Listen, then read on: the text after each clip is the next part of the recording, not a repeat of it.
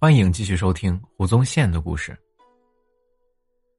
同样都是抗倭名将，为什么胡宗宪的名气比不上戚继光呢？我们先来看看两个人抗倭的成绩。和戚继光出身于军人世家不同啊，胡宗宪是进士。他虽然是文人，但是性格豪爽，深得将士们的拥戴。倭寇最为猖獗的时候，经常是几百个倭寇就能把数万明军击溃，当地的百姓啊都被吓破了胆。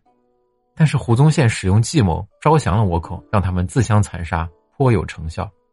后来呀，因为遭人弹劾，被捕入狱，在狱中服毒自杀，时年五十五岁。戚继光比胡宗宪小十六岁，在胡宗宪的麾下干了很长一段时间。抗倭的初期啊，经常打败仗，后来被胡宗宪派到浙西，招募了一批敢死之士，训练成了戚家军，才开始反败为胜。戚继光发威的时候啊，倭患已经到了后期的扫尾阶段，所以相对比较容易。后来呢，戚继光又被调到蓟门保卫边疆十六年，之后才遭人弹劾被罢官，在万历十五年抑郁而死，时年六十岁。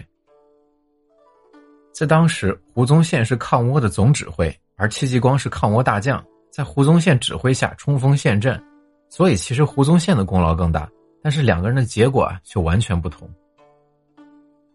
胡宗宪生在嘉靖时期，当时的首辅大学士是严嵩，负责督军的呢是赵文华。胡宗宪为了让抗倭顺利的进行啊，为了赢得北京的支持，给这俩人都送了很多的贿赂，给皇帝的更是少不了。他给嘉靖送了一只白鹿，说是祥瑞。信奉道教的嘉靖，龙颜大悦，赏了他不少钱。后来胡宗宪又送了两只白龟，这下嘉靖更高兴了，给他加官进爵。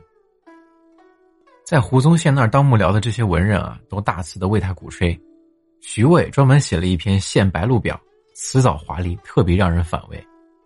在嘉靖四十一年的时候，严嵩倒台，胡宗宪马上就遭到弹劾，被捕入狱。但是嘉靖认为他抗倭有功，把他放出来了。之后呢，胡宗宪又被告勾结奸臣严嵩父子，重新被抓了进去，在狱里面自杀了。戚继光和他相比就幸运多了。他比胡宗宪小了将近二十岁。严嵩倒台之后啊，继任的徐阶、高拱、张居正都很支持戚继光，尤其是这个张居正和戚继光的关系非常好。只要有人来为难他呢，张居正都会立刻出面把挑事的人给调走。而之后的几任总督啊，也都跟戚继光关系融洽，从来不掣肘，这让戚继光很是如鱼得水。为什么这些人能这么心甘情愿的支持戚继光呢？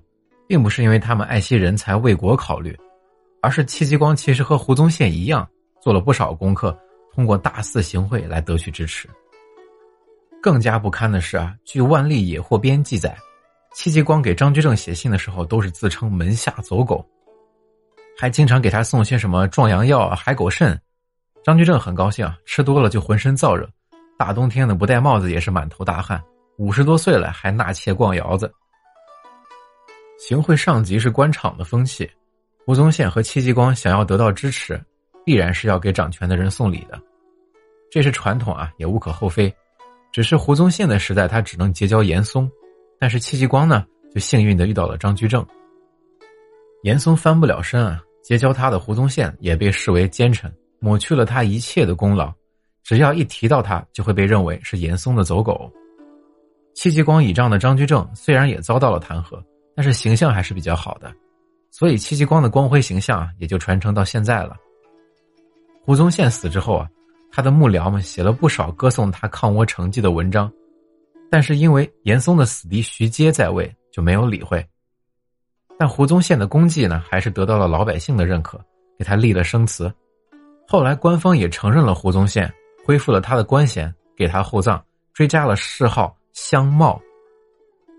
尽管如此啊。胡宗宪的名声呢，依然没有得到恢复，实在是令人痛心。